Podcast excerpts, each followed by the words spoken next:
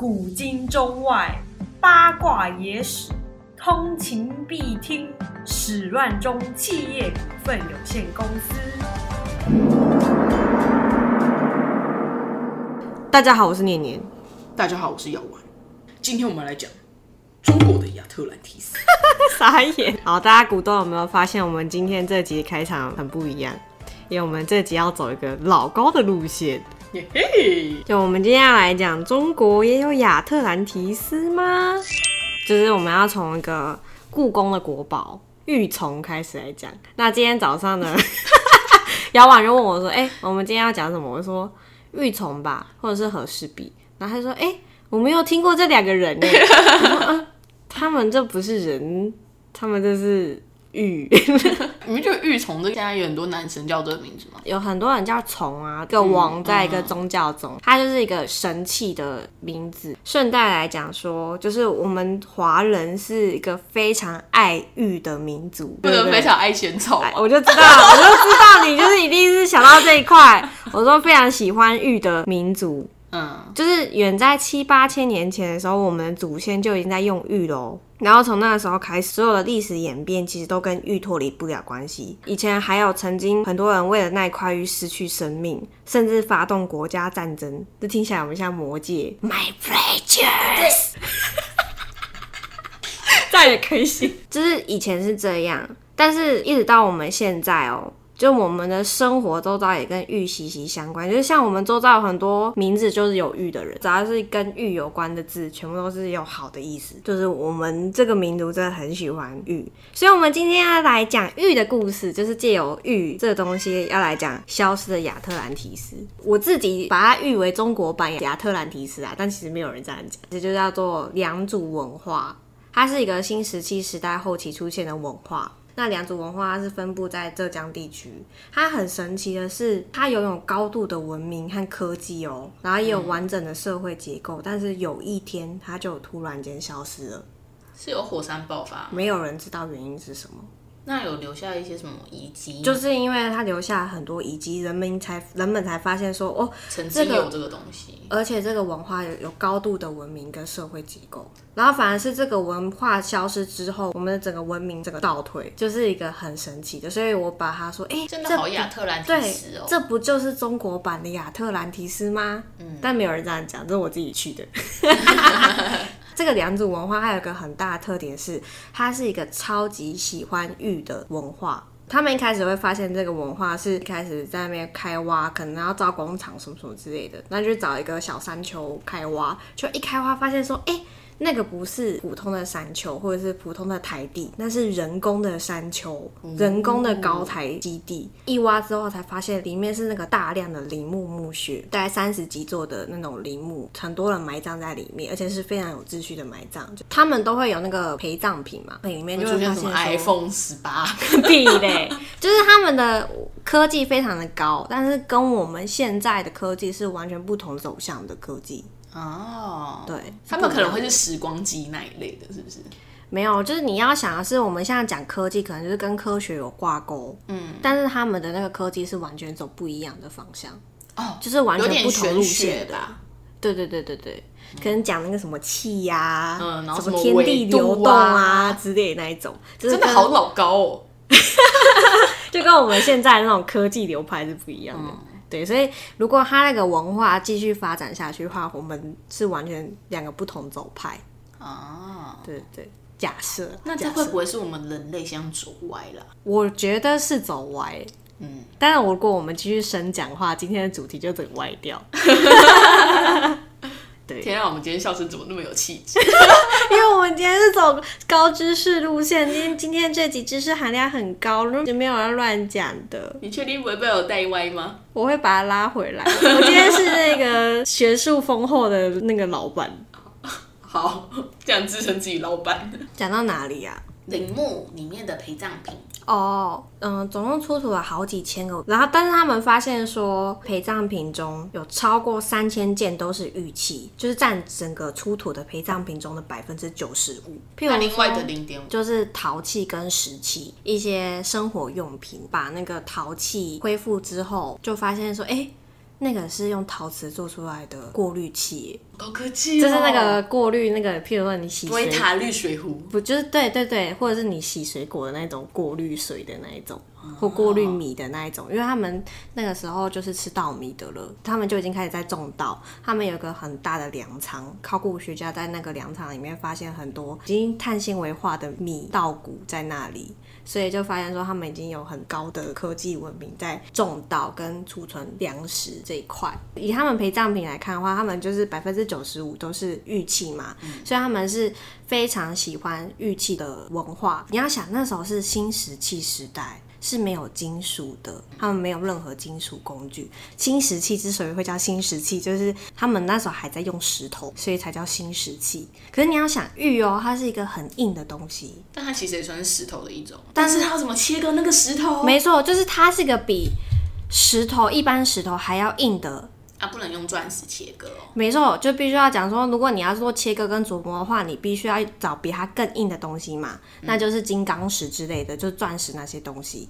可是金刚石跟钻石那些东西就很硬了，很稀有就算了，还很硬。那他们本来就是金刚石，可能一开始是原石，那你要怎么用那些东西去雕琢出你想要的图案呢？那我今天要讲的话是故宫的我们的国宝。我们故宫有一件国宝，突然就变成那个故宫 podcast 了。菜，不是翠玉白菜，它不是国它不是国宝，它是最广为人知的玉器，但是它并不是国宝。所谓国宝定义是说，你那个玉器要在整个历史发展中具有一定的代表意义，而且是独一无二的，这种东西才能叫做国宝。那翠玉白菜呢？它虽然就是工艺技术很厉害，但是它在整个历史发展中其实并不能代表一定的东西。嗯，它就只是个装饰品。对对对对对，所以那个翠玉白菜啊，或者是你知道肉形石吗？就长得像东坡肉那一个，那是就是大家最知道的玉器，但是它它们两个并不是国宝。那我今天要来讲的呢，就是你可能会很讶异，什么这个东西竟然是国宝，就是玉琮。然后你可以看一下，就是玉虫的照片。那股东的话，你可以搭配我们的 IG 使用。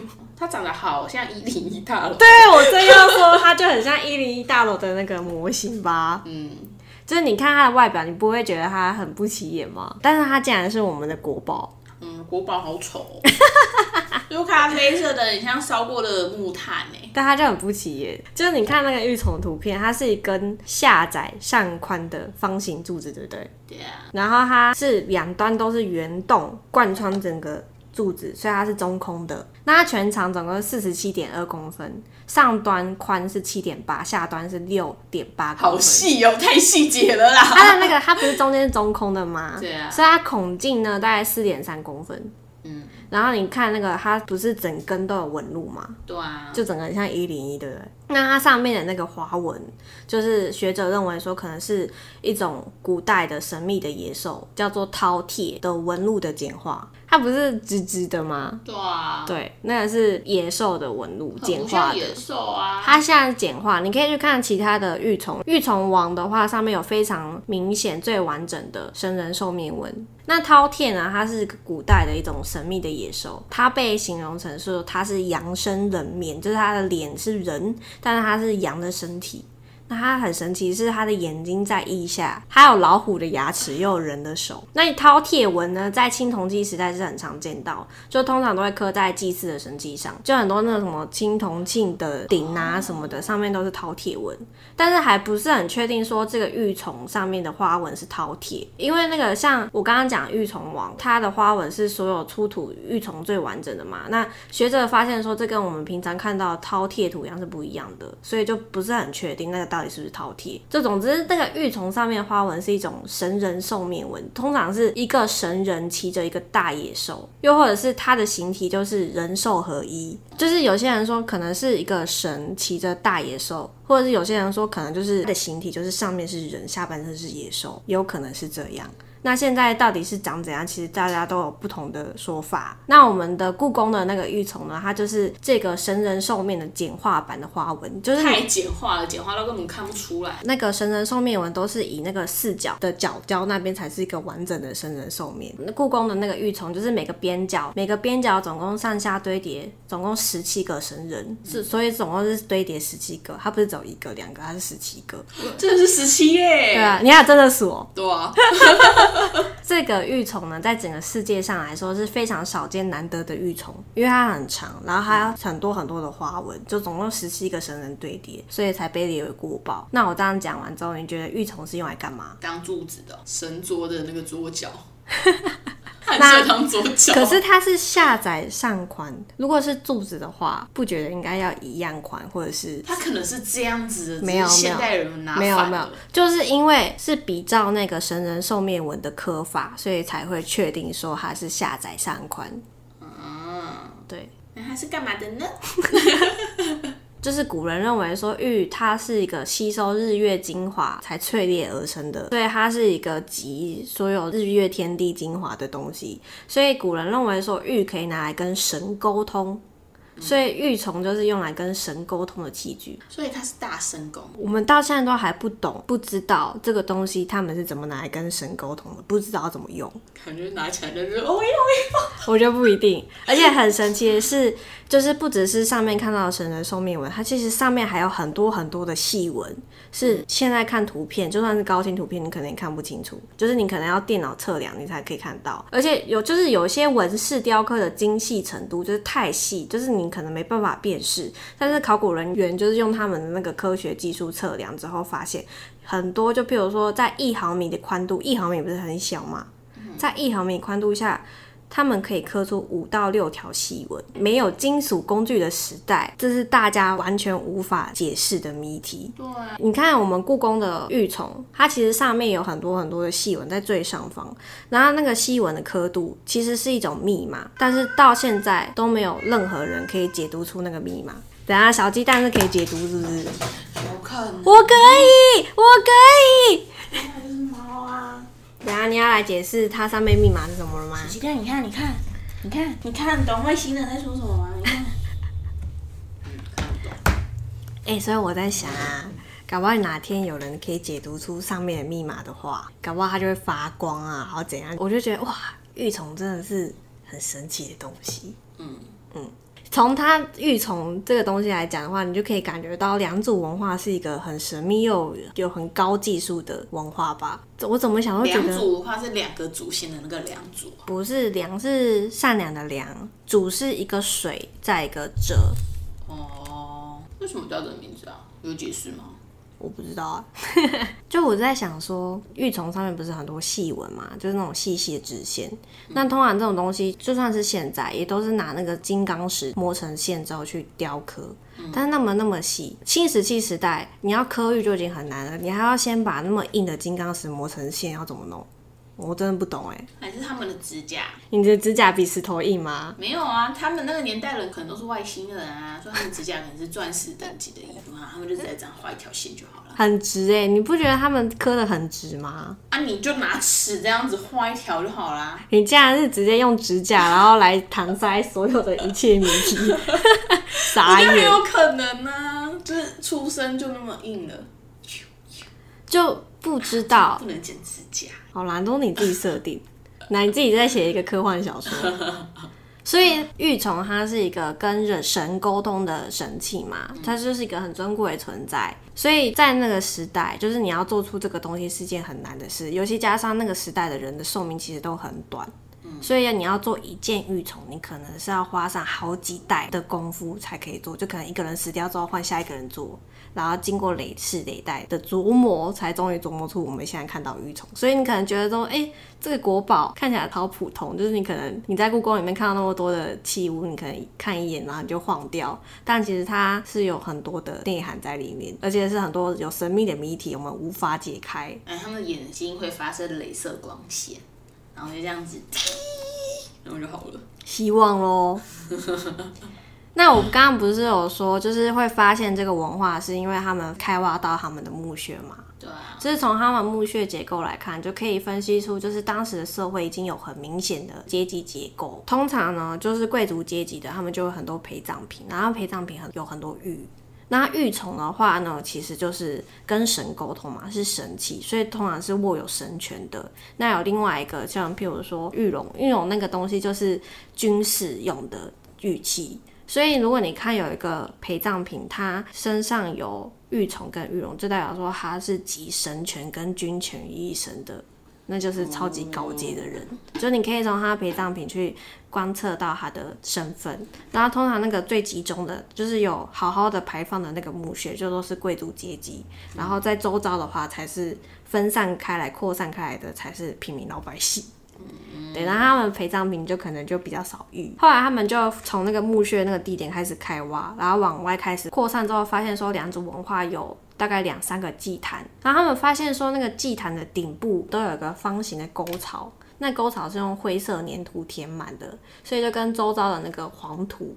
就是有很明显的一个界限，那你可能会想说，方形沟槽是用来干嘛的？那那个沟槽它不是普通的沟槽，就也不是排水用，那不就是放那个玉虫？不是不是，玉虫是陪葬品跟祭祀用的。那对啊，祭祀用的不就把它放那边吗？你干嘛要放在方形沟槽？你干嘛不放在架子上？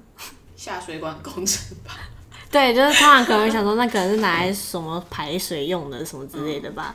但它不是，它有经过精心设计，它就跟那个金字塔一样，很神奇。就是你知道金字塔，它不是有个有个最有名的那叫什么什么夫金字塔？嗯，我们这样讲很不专业，反正就是一个很有名的金字塔，就那三个那个金字塔。然后后来不是那个天文学家发现说，那三个金字塔的那个排列什么的，是有经过精心的设计，就是可能跟那个天文学是有什么关联的。那那个祭坛的那个方形祭坛，它也是有一样道理，就是他们发现说，冬至的时候。日出的方向刚好跟方形角东南角的方向是一样，是同一个方向。那日落的话，刚好就是另外一边西南方的角是同一个方向。就你每次冬至的日出，就一定是从那个角出来，然后日落的时候是从另外一个角下去。到夏至的时候，日出呢跟日落方向刚好就对应祭坛方形的东北方跟西北方的角，刚刚好算的非常准。那到春分、秋分的时候，日出日落就刚好在方形的中间位置，日出日落，就他们都算的很准，所以后代的人可以发现这件事情不容易耶。他们花两年的时间才发现，所以就是那个考古学家他们在那个祭坛那个地方站了两年 才发现这个规律，所以他们呢利用那方形槽就可以知道一整年的周期，嗯，就是你看那个日出日落的方向，然后搭配他们那个方形槽的角度。就可以知道现在大概是什么时候，所以那个祭坛啊，它不只是用于祭祀，它也可以用来观测天象。哦，我真的觉得很神奇，而且就是那么的精准，真的不知道为什么他们可以测量那么精准。但我觉得就是真的有外星人啊！我觉得这个规模应该比金字塔还要小一点啊，就是测量那个东西应该还好。金字塔真的是无解。但是玉虫也是无解。那后来他们还发现了，就是很完整的两组的古城，很完整的城市。他们有一个很完整的城市规划，总共有三层吧。中心的高地呢是皇宫，嗯，接着就是贵族啊，接下下后面是平民这样子。那听起来有点像是那个巨人的世界。对对对对对对对，因为他们刚好就是圆形的同心圆这样三层这样。后来考古学家就发现了城墙的位置，就是他们发现说，这就是晋级的巨人。对对对对对，但是不一样的是，城墙上总共有九座城门，那跟一般的城门不一样的是，这九座城门有八座是水的城门，只有一座是陆上城门。嗯，所以可以推测说，当初这个古城是一座水上城市。亚特兰蒂斯，没错，是他们的水水运超发达的。就当时的人在城市内外挖掘大量的河道，跟外界的河流水域形成非常发达的水上交通网。所以他们大部分都不是走陆路，他们走水路。后来考古学家在古城里发现很多生活的用具啊、大型物件和粮仓，就可以发现说他们那个时代是有非常高度的文明跟科技的。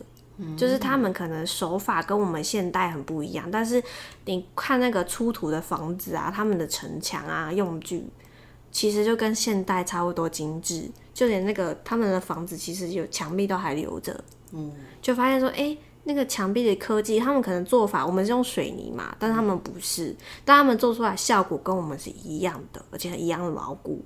哇，非常非常的神奇。那那些生活用具是怎么保留到现在？是因为很好笑，是我不是说他们的那个水上交通网非常的发达嘛？他们通常都是靠水路嘛。那他们有特别有一个沟渠是拿来当做垃圾场的，就是而且那个垃圾场就刚好就是有经过一定的设计，然后分布在每个住家的附近，所以我们。不用集中到一个地方丢，就是往外丢就好。就你在很你在住家很近的地方的那个垃圾河群就丢那边就好。然后那个垃圾河群呢，因为它是流通的嘛，加上就是可能会有一些淤泥啊，就会把那些垃圾掩埋住，所以就很多垃圾就被埋在那个沟渠里。但那个年代有什么垃圾啊？你用坏的什么的东西啊，你就可以丢掉啦。就是找到很多什么编织物啊，或者是你种田的器具啊什么的。然后发现说那个编织物那个做工之精细，就跟我们现在那个编织篮的那野餐篮的那个是差不多的。哇！对，然后那个可是我怎么觉得那个人就是织女，她在凡间做的事情。你真是脑洞大开欸。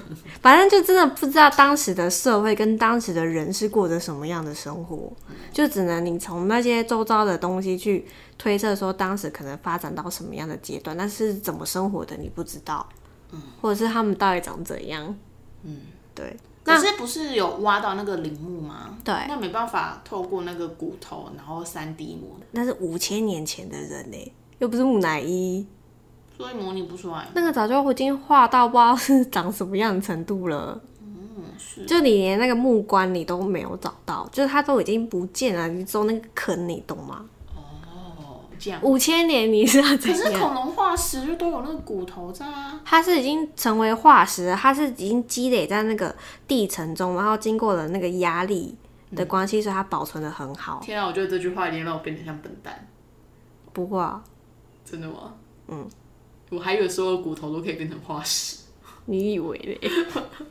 不能啊，那个是只有经过就是刚刚好，真的只能说天时地利人和，你才可以成为化石啊。对啊，啊，其他的那些你问说其他恐龙跑去哪里了？恐龙化石就那几个，那其他恐龙跑去哪里？其他恐龙就变成石油，嗯，就是这样啊。哦，都会讨厌这样子。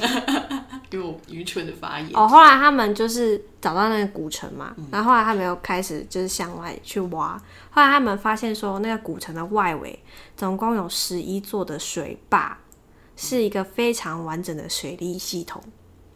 就是那个古城，它刚好在一个山脚下。那你在山脚下的城市，其实最害怕、最担心的就是大雨来袭嘛。嗯，就你大雨来袭就会有洪水啊。那他们在那个山跟古城的中间就建造一呃十一座水坝，那个水坝就可以解决这些洪水问题，就可以兼具拦截水流跟泄洪的功能。在那个时代可以做到这个，哦！对，非常非常的厉害。而且他们这样也不会有抢水的问题耶。对，而且就是他们有那个储水啦，嗯，所以他们也不用担心就是水不够或者什么之类的。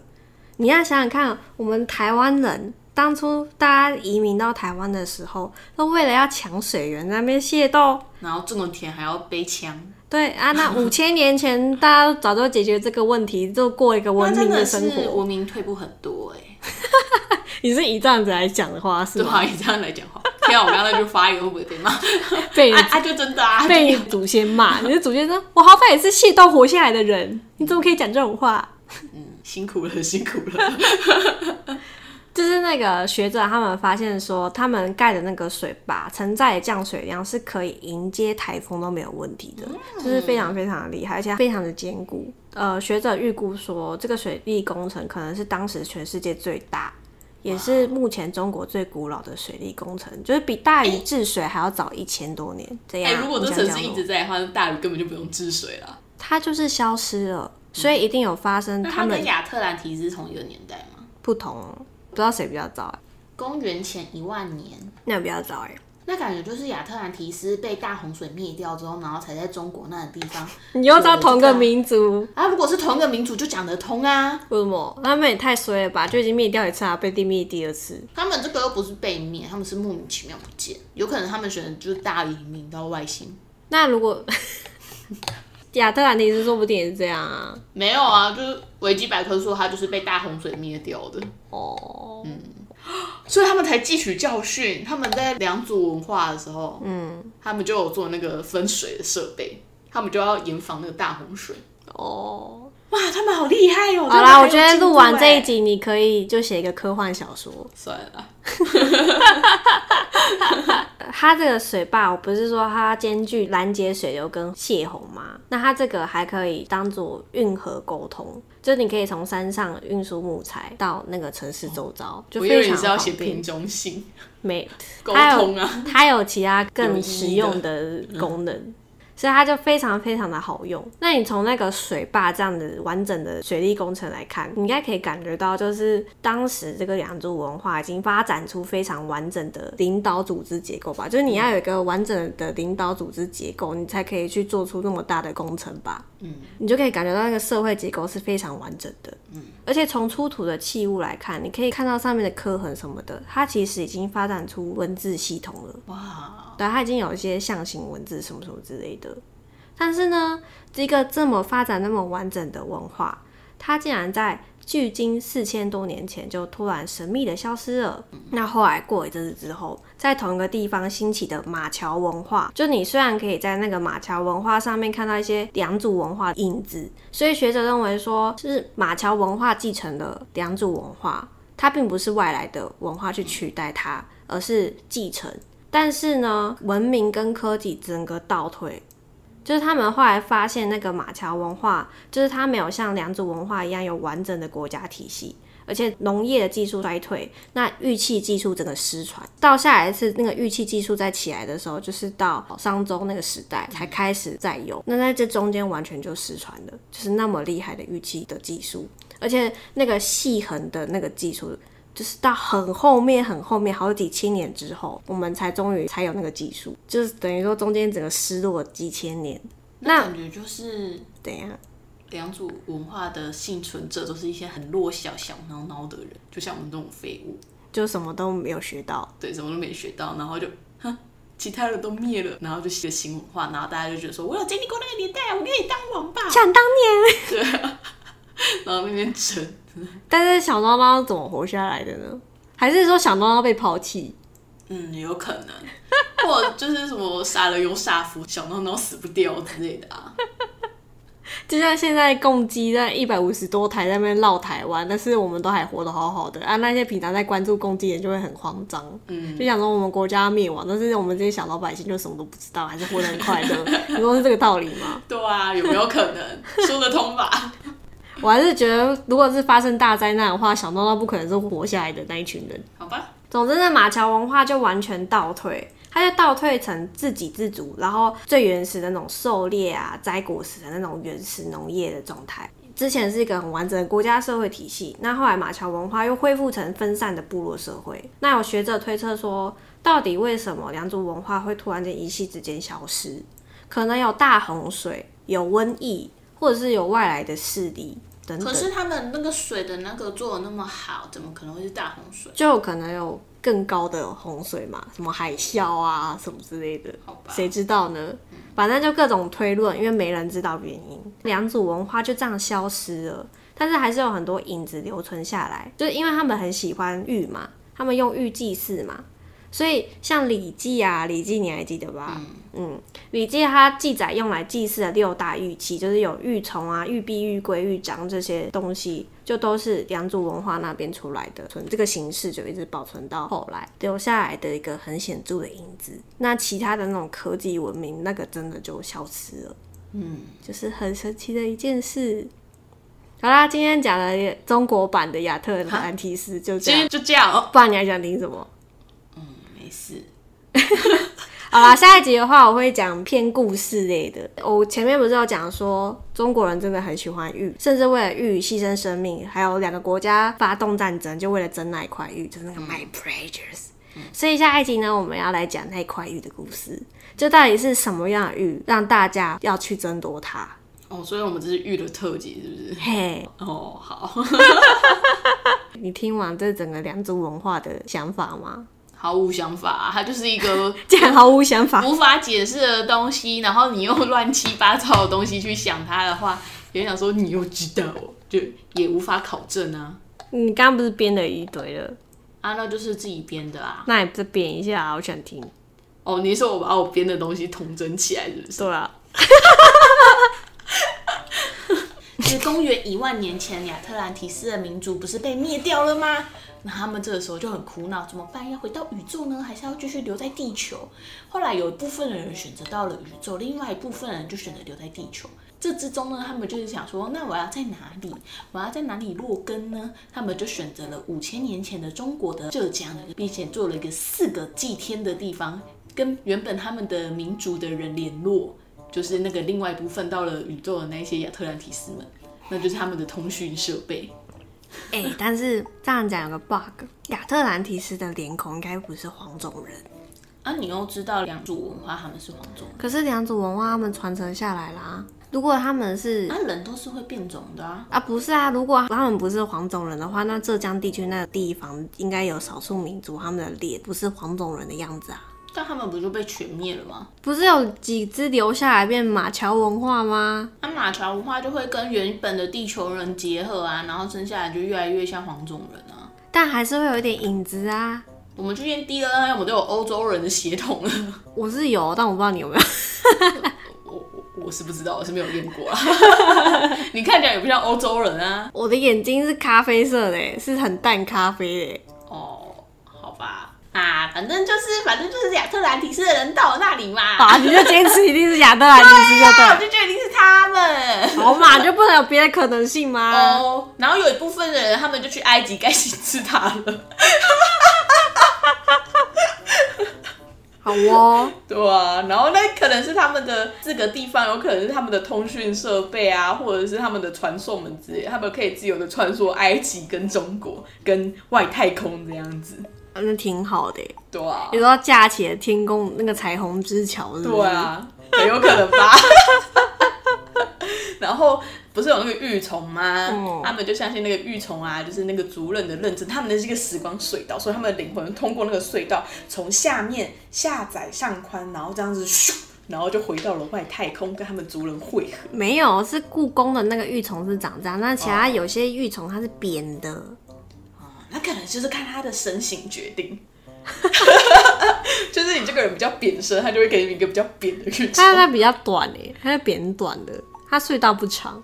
那可能就是他的灵魂修炼的比较好，他不需要那么长的时间在那边在隧道里面经过一些磨练哦，是。这样哦。哎、有没有可能？有没有讲通啊？啊，那那个饕餮纹又是怎样？饕餮纹是什么？神人兽像纹，那就是他们的坐骑啊。我们每个人都有一只，对啊，不然你要怎么到外太空？你要自己用走，很累。